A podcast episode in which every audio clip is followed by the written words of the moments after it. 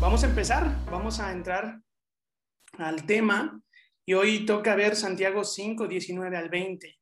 Santiago 5, 19 al 20. Ahí si tienes tu Biblia este, digital o tu Biblia física, te invito a que puedas traerla a la mesa o que puedas ya encenderla, ¿no? Santiago, Santiago 5, 19 al 20. Y voy a leer en nueva versión internacional. Y dice así, hermanos míos, si alguno de ustedes se extravía de la verdad y otro lo hace volver a ella, recuerden que quien hace volver a un pecador de su extravío lo salvará de la muerte y cubrirá muchísimos pecados. Ojo aquí, familia, aquí hay algunas palabras clave que tiene que rondar nuestro estudio del día de hoy. No tenemos que perder la mira de estas palabras. Si alguno de ustedes se extravía, la primera palabra clave aquí es extravía, y otro, ese otro también es clave, lo hace volver a ella. ¿A quién? A la verdad, ¿no? Recuerden ese recuerden es la tercera palabra clave. Recuerden que quien hace volver a un pecador de su extravío, lo salvará de la muerte y cubrirá muchísimos pecados. La Reina Valera 60 dice cubrirá multitud de pecados. Santiago, el líder de la iglesia en Jerusalén, el que no necesitaba credenciales como lo utilizaba bueno, al, mero estilo o la forma literaria de, de, Pablo cuando se presenta en sus cartas, Pablo, apóstol de Jesucristo, siervo, no sé qué más. Santiago no necesitaba credenciales, no porque sea mejor que Pablo o porque Pablo sea mejor que Santiago, porque Santiago era una persona muy conocida en la iglesia en Jerusalén. Santiago, el líder de esta iglesia, está listo para dar su último consejo pastoral.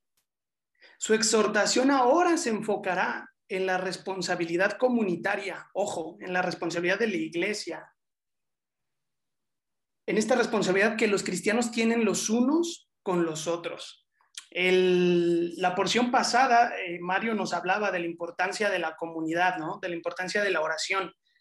Esto hila, esto está conectado con, con lo que Santiago ya nos dijo la semana pasada. La responsabilidad comunitaria que los cristianos tienen los unos con los otros. Esta palabra, unos con los otros, algunas personas creen que este, este, este, vocablo en los manuscritos antiguos se repite alrededor de más de 100 veces, los unos con los otros. He ahí la importancia de ponerle mucho ojo a esto. Como un poco de contexto, este, de, de contexto cultural, social del antiguo Israel, en la creencia judía, cuando una persona se apartaba, ojo, eh, se extraviaba, cuando una persona se extraviaba, la justicia no estaba a su favor, no era una persona a la cual se le podía tener piedad. Si tú te extraviabas, tenías que saber como judío que la ley iba a estar en tu contra.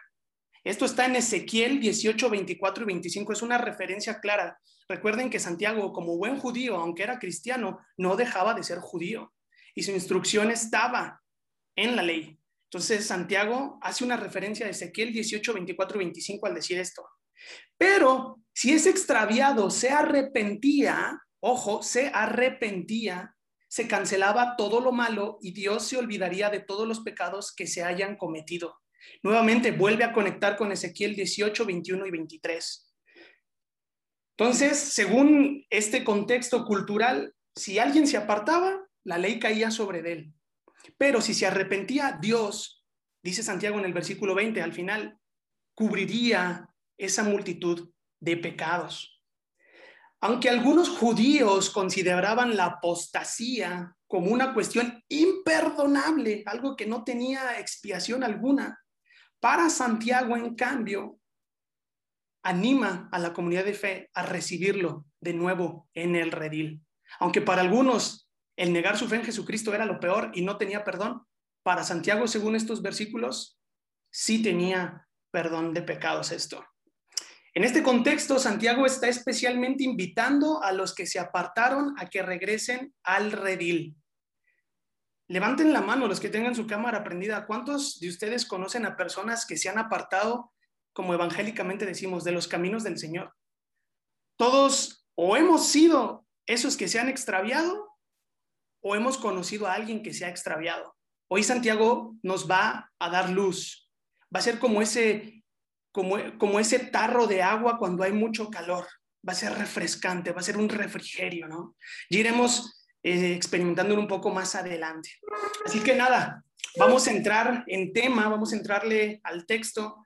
Y Santiago va a decir, hermanos míos, si alguno de ustedes se extravía, una vez más, fíjense, es importante notar el amor que Santiago tiene con sus destinatarios. Fíjate cómo les dice, hermanos míos. Y esta actitud la tiene desde versículos anteriores. Hermanos, amados míos, hermanitos, familia. Expresa una relación fraternal. Santiago es muy directo. Ese sí no se anda con cosas. Va va al hueso, pero nunca deja de expresar el amor fraternal creo yo que es también una, una actitud muy digna de imitar, ¿no? Relaciones fraternales, pero directas. Entonces dice, hermanos míos, como ya dijimos, Santiago está animando a sus lectores a preocuparse por los que se desviaron. Su interés está en hacerles volver a la verdad. Ya vamos a ver más adelante qué significa la verdad. Quiere hacerles volver al camino de la salvación. Para entender mejor esto, familia, es importante que estemos despiertos. Fíjense por qué. Es importante que notemos una oración condicional. ¿Qué es una oración condicional?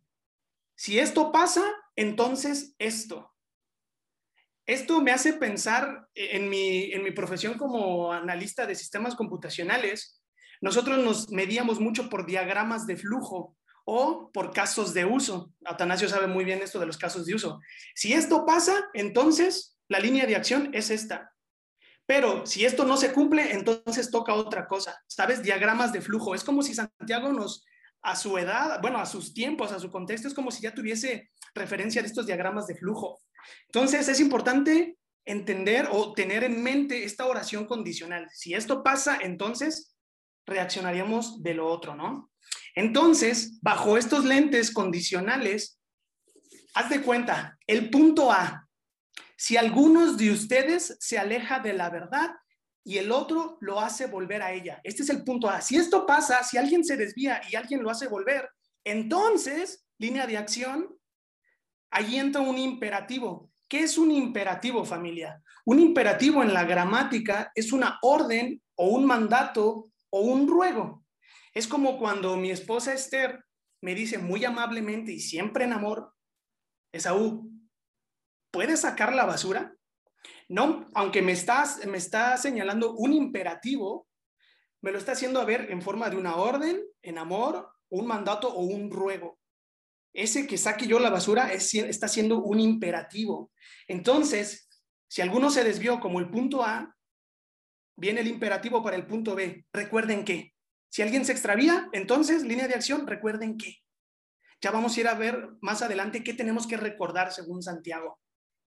Las palabras que, la, perdón, la palabra que aquí se traduce como extraviado, la Reina Valera 60 lo traduce como extraviado y la nueva versión internacional lo traduce como se extravía. Este vocablo en los manuscritos antiguos lleva la idea de vagar, de estar sin rumbo, esto lo podemos ver, esta palabra se utilizó en Hebreos 11:38. También lleva la idea de engañarse. Esto está en Primera de Corintios 6:9. También lleva la idea de ser engañado por alguien. Esto está en Gálatas 6:7. También lleva la idea de desviar su corazón, de perder la concentración en. Esto está en Hebreos 3:10 también. También lleva la idea de cometer un error, no dar en el blanco, cometer un error o apartarse de la verdad, que es propiamente como Santiago está utilizando este vocablo. Esto está en Hebreos 5.2. Entonces, extraviarse o ser extraviado es no dar en el blanco, es desenfocarte, es perder la mirada, el centro de, ¿sabes? Entonces, dado lo anterior, familia, pudiésemos interpretar, esto nos da permiso de decir que sería un error pensar que Santiago está refiriéndose a personas que no saben qué carretera tomar, qué desviación tomar, qué atajo tomar, y que por tanto se van a extraviar porque no saben llegar a un camino. Para nada Santiago está pensando en esto. El énfasis que Santiago tiene en mente es el sentido espiritual. que significa extraviarse del camino de la verdad, del camino de salvación.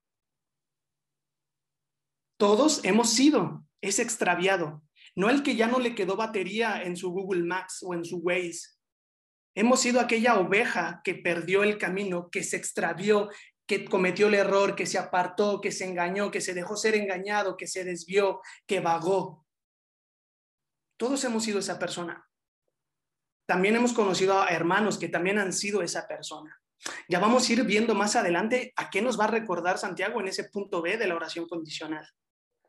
Así que volviendo al tema de la condicional, Santiago dice, punto A, si alguien, si alguno de entre ustedes en la congregación quiere cambiar a Jesucristo como el camino, la verdad y la vida, recuerden que, ¿saben? Si alguien que pertenece a la iglesia comete el error de desviarse de la verdad, ya sea voluntariamente, ojo, voluntariamente, porque hay veces que nosotros somos los canijos. Hay veces que nosotros somos los que queremos meterlas, meterlos pues ahí los cuernos, ¿no? O sea, queremos decir, ah, pues qué tanto es tantito, ¿no? Pues a mí me han dicho que si voy a pecar, que peque bien, que peque con todo. Bueno, si nosotros queremos extraviarnos voluntariamente o por influencia de otros, porque también puede ser el caso, los creyentes, como ese plan B de la, de la condicional, los creyentes deben de saber que son responsables del cuidado pastoral de la hermana o del hermano perdido. Alguien ya se nos fue. Nosotros como comunidad de fe, nosotros como Soma Querétaro, debemos saber que tenemos una responsabilidad ante Dios y ante nuestro hermano de darle seguimiento, de darle cuidado pastoral al hermano o a la hermana que voluntariamente o involuntariamente se ha extraviado. Este es el meollo, esta es la médula espinal de estos dos versículos la responsabilidad que tiene la comunidad de fe. A través de esta condicional es como si Santiago nos estuviera dando un plan de acción. Si pasa esto, entonces recuerden esto. Esto no, debe, no se nos debe de olvidar, hermanos, porque es pieza fundamental, pieza fundamental.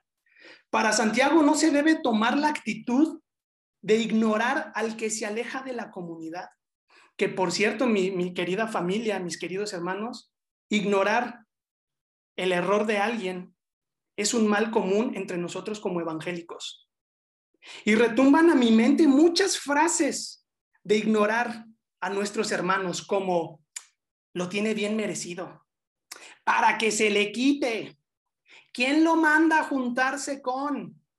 El que con lobo se junta, aullar se enseña. Ahora, que aprenda. Esas frases retumban en mi mente porque tal vez o yo las dije o las escuché decir de alguien más. Para Santiago no se debe de tomar esta actitud.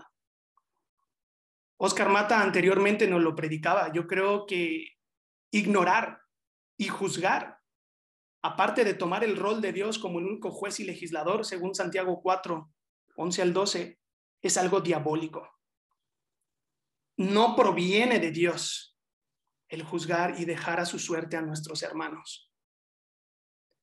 Contrario a esto, Santiago nos anima a compadecernos de él o ella y adoptar la misma actitud, ojo, que el padre del hijo pródigo tuvo al ver cuando su hijo volvía a casa. Todos nos sabemos esta historia del hijo pródigo, ¿no? Está en Lucas 15. Lucas 15, 24, ¿no? En esa 11 al 24, 11 al 42, creo, si no estoy mal. Te la voy a resumir a grosso modo. Escena número uno de la historia del hijo pródigo.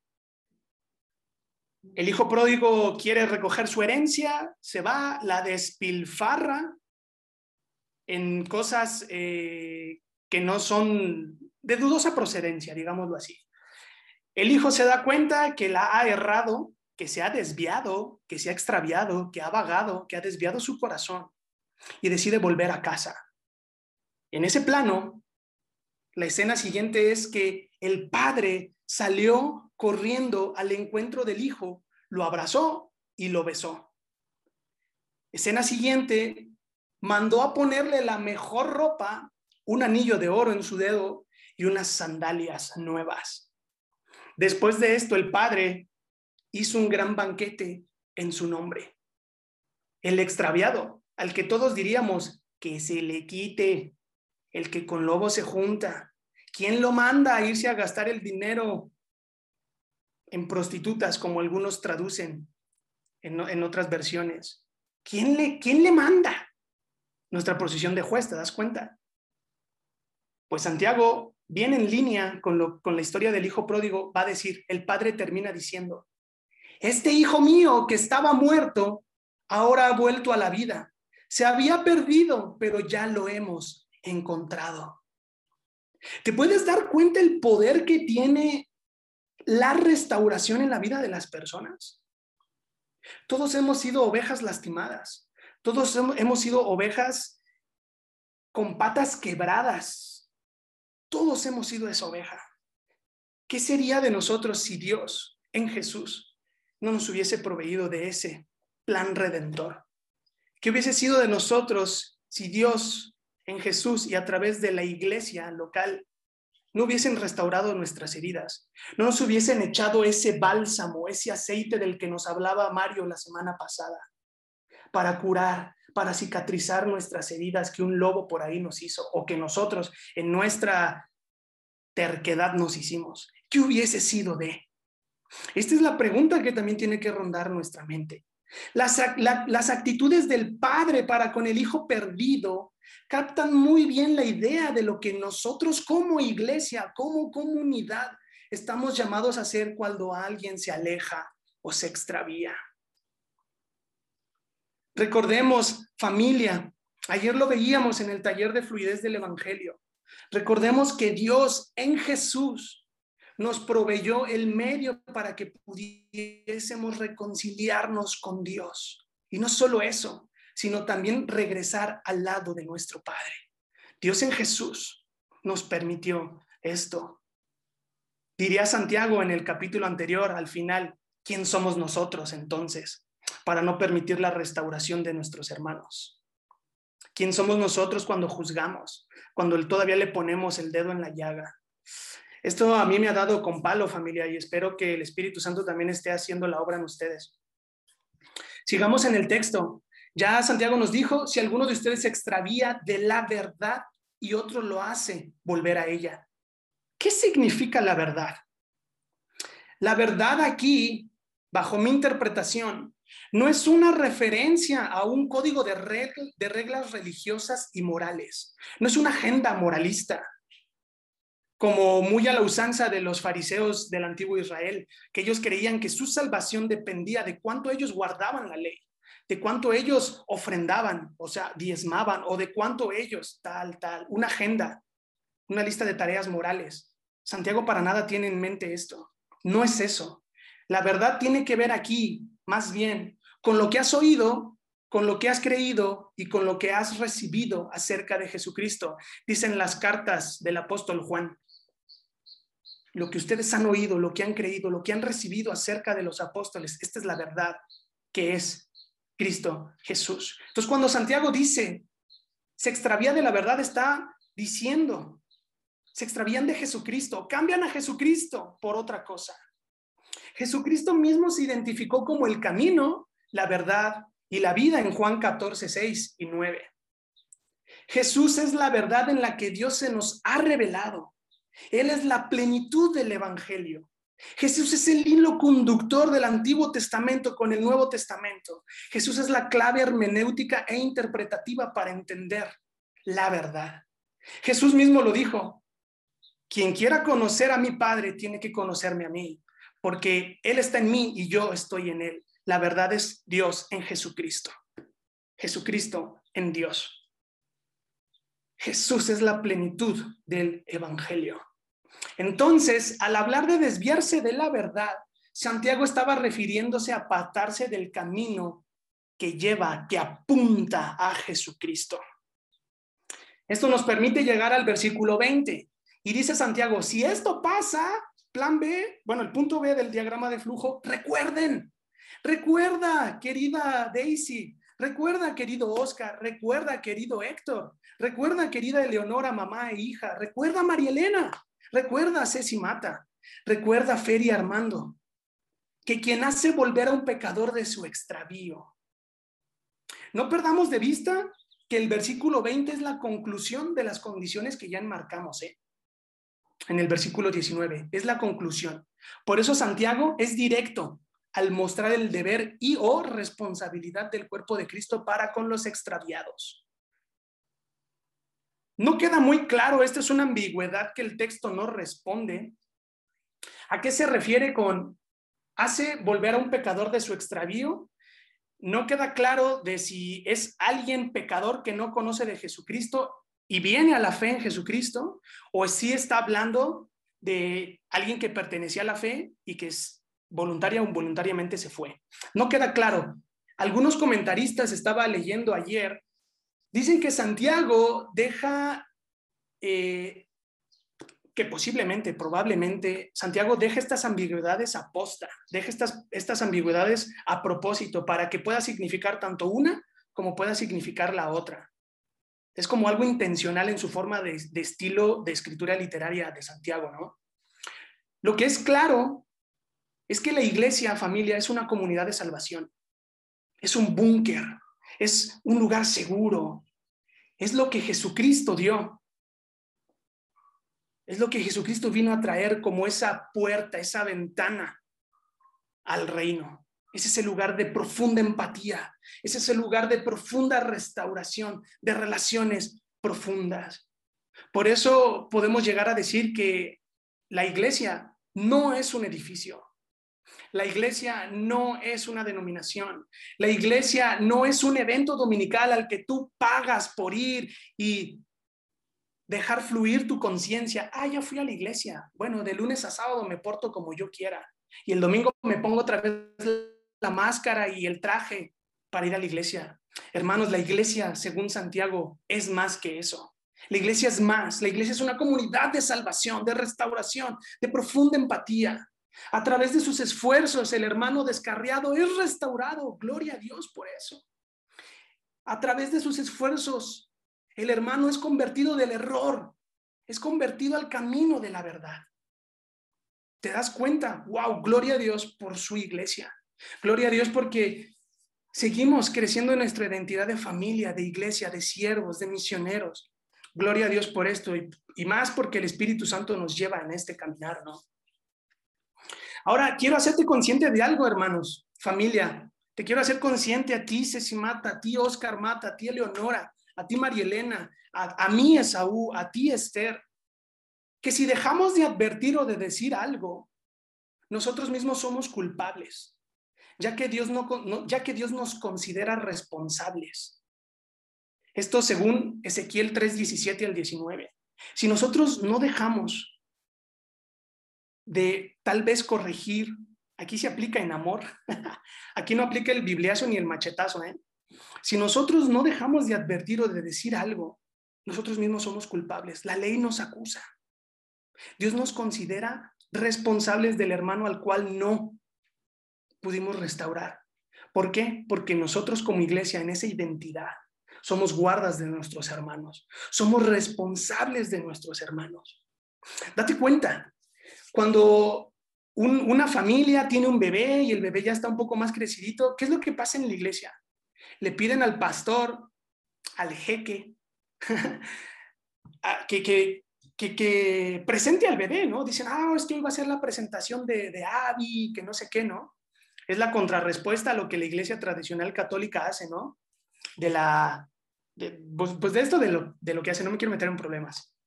Entonces, nosotros lo presentamos al bebé y ¿qué es lo que dice el pastor o el anciano?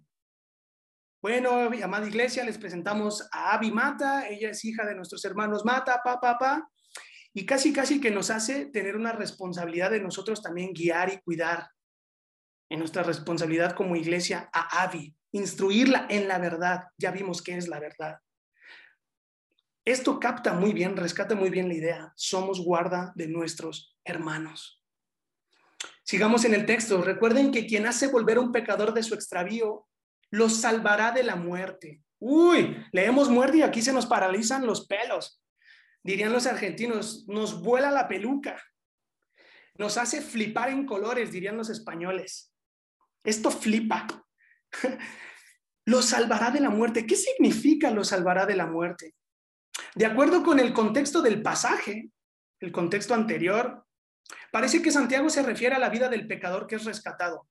¿Recuerdas las ambigüedades que dijimos anteriormente? Que tanto pudiese ser un pecador que no conoce de Jesucristo como pudiese ser una oveja eh, sacada del redil, pues aquí Santiago lo va, lo va a definir de mejor manera. Parece que el contexto refiere a la vida del pecador que se extravía y que lo restauran y lo regresan al redil. La muerte aquí se ha interpretado en al menos dos formas que yo puedo ver. La primera con relación a Romanos 6:23. ¿Quién se sabe de memoria Romanos 6:23? Es el típico y bien quemado versículo para cuando queremos evangelizar y mandar a todos al infierno. O te arrepientes o Romanos 6:23. Romanos 6:23, ¿qué dice? Alguien que me lo pueda leer o que se lo sepa. Dice, porque la paga del pecado es muerte, pero la dádiva de Dios es vida eterna en Cristo Jesús, Señor nuestro. Ok, gracias Esther. Lo salvará de la muerte. Algunos han interpretado que la muerte aquí significa lo que Romanos 6:23 nos, nos ejemplifica, donde la muerte significa estar separados de Dios. Si es Luis o C.S. Lewis, como algunos dicen, eh, interpreta que esto de estar separados de Dios significa la ausencia de Dios mismo. No es como estos libritos este, evangelizadores o estos folletos que damos cuando queremos eh, presentar a Jesucristo, que presentan ahí un, cerro con otro cerro y dice, estamos separados de Dios, ¿no? Eh, de acuerdo aquí a Santiago, no, no, es, no va en forma esto. La segunda opción y muchos lo asocian con proverbios. Por eso podemos decir que Santiago, como buen judío, está impregnadísimo de la ley sapiencial, de la ley proverbial, ¿no? Y no solo lo sapiencial se reduce a proverbios, también está Eclesiastés y demás, ¿no? Entonces ya dijimos que algunos lo relacionan con Romanos 6:23 y otros con los proverbios. En esta última, el camino del error termina en la muerte, por tanto, se podría decir que extraviarse en el peor de los casos nos llevaría a una muerte física. Todos sabemos también de cuestiones de amigos, de conocidos, de vecinos, de familiares, que por tal o cual decisión, a la manera de proverbios, los llevó al camino de la muerte y en peor de los casos a una muerte física, ¿no? Entonces tenemos una separación de Dios y una muerte física. Sin embargo, la idea de Santiago va más en forma que Regresar al hermano extraviado, regresarlo al redil, significa evitarle cometer más pecados. Significa no llevarlo por la senda de húndete más. Es te amo tanto y entiendo que en Jesús hay restauración que quiero evitarte más dolores de cabeza. Vuelve, hermano, ¿no? Recordemos la charla que Jesús tuvo con sus discípulos un poco antes de la despedida, de su despedida de este mundo. Algunas versiones en la Biblia lo han titulado como Jesús, la vid verdadera. Jesús les dice, yo soy la vid y ustedes son las ramas. El que permanece en mí, dice Jesús, yo permanezco en él y dará mucho fruto, pero separados de mí no pueden hacer nada. Esto conecta con lo que Santiago nos está diciendo. Extraviarnos de la verdad equivale a no permanecer en Jesucristo. Y Jesucristo dijo en Juan 15:5, separados de mí, nada pueden hacer. Esto a mí me da miedo, familia. Me da miedo que en algún momento cambie la carne por los huesos, como diríamos muy burdamente, muy coloquialmente. Que Dios nos libre, familia, de cambiar a Jesucristo como la verdad por alguna banalidad. Y esto también nos puede hacer reflexionar en qué áreas de mi vida estoy cambiando la verdad en Cristo Jesús. ¿En qué áreas de mi vida estoy cambiando la plenitud del Evangelio por alguna otra área de mi vida? Y ayer Mario en el taller de fluidez en el Evangelio nos lo dijo. Es que no solo es extraviarte, es que es permitir que una casa te robe el enfoque en la plenitud del Evangelio. El que un terreno, el que un puesto en el trabajo, el que esto, el que el otro, eso nos puede desenfocarnos y caer en ese campo semántico de La palabra extraviado, engañarse, ser engañado, vagar, desviar su corazón. ¿Qué cosa en mi vida hoy, familia, nos está separando de Jesús de manera que Él ya no permanezca en nosotros y de manera que no podamos hacer nada? Esto a mí me aterra. Que Dios nos dé su, su misericordia, familia, para, en la medida de lo posible, no separarnos de Él, permanecer en Jesús. El camino del error no es simplemente un camino del cual, cuando uno quiera, puede volverse. ¿No? Y me viene a mi mente, por decir, un caso de un alcohólico, de una persona que consume tabaco o que está en las drogas. Ah, es que yo puedo volver porque para mí no es un vicio. Es que yo cuando quiera dejo de tomar. No, hermanos, el camino del error, de acuerdo a Santiago, no es un simple camino del cual cuando uno quiere se regresa. Extraviarse tiene consecuencias y serias. Tengamos presente que solo podemos estar conectados con Jesús si permanecemos en Él y por, y por ende Él en nosotros. Si nos conectamos a la fuente, seremos esa vid, digo, perdón, seremos esas ramas que producen fruto. Fuera de él nada podemos hacer. Y, y, Juan en el capítulo 15, antes de este versículo que les leí, dice que toda rama que no produce fruto es cortada. No solo eso, sino que es echada al fuego. Madre mía, qué fuerte. Y ya con esto casi estamos terminando, familia. Ya dijimos, recuerde que quien hace volver un pecador de su extravío lo salvará de la muerte, no una muerte este, de separación tal vez, sino una, una muerte tal vez física, de acuerdo a Proverbios. Ahí te das cuenta de esa ambigüedad que Santiago está dejando ver, tanto puede ser una como la otra. Y dice, y cubrirá muchos pecados. Si lo salvan, se le cubrirán muchos pecados. ¿Te acuerdas al contexto judío? ¿Qué decíamos? Si alguien se extraviaba, la ley caía sobre él. Pero si se arrepentía, le eran perdonados los pecados. La ley judía cómo viene a nuestras mentes, cómo Santiago está tan impregnado de esto. A veces olvidamos esta verdad, familia. Pensamos que Santiago es un evangélico como nosotros. Pensamos que Santiago es bautista. Pensamos que Santiago es presbiteriano, es anglicano, es metodista. Santiago era judío, un judío cristiano, por tanto tenía ese bagaje, esa conexión con su ley, con su Torá. Recordemos eso. Cubrirá multitud de pecados, ¿Qué significa cubrir multitud de pecados? ¿A qué hace referencia? Justamente a Proverbios 10:12. ¿Cómo está tan ligado? Proverbios 10:12 dice, el odio provoca peleas, pero el amor cubre todas las ofensas. El amor cubre todas las ofensas. En el judaísmo del antiguo Israel, con frecuencia se utilizaban frases similares para hablar de la seguridad del perdón. Siempre había esa cláusula seguridad del perdón. Esta regla de conducta era muy conocida en el judaísmo, a tal grado que Santiago ya no lo dejó ver, y también Pedro. Pedro también lo utilizó en primera de Pedro 4.8. Lo usan como un recordatorio. El amor cubre multitud de pecados. En ningún momento estoy leyendo a un Santiago que diga, la regaste mi chavo, ahora te aguantas. En ningún momento estoy escuchando a un Santiago que diga, pecaste, pues te quedas afuera. Eres un leproso en los tiempos de Jesús. A los leprosos les ponían una campanita en los pies para escuchar que se acercaba a alguien. Clink, clink, clink, clink. Y decían, uh, uh, uh, un leproso, cierran la puerta.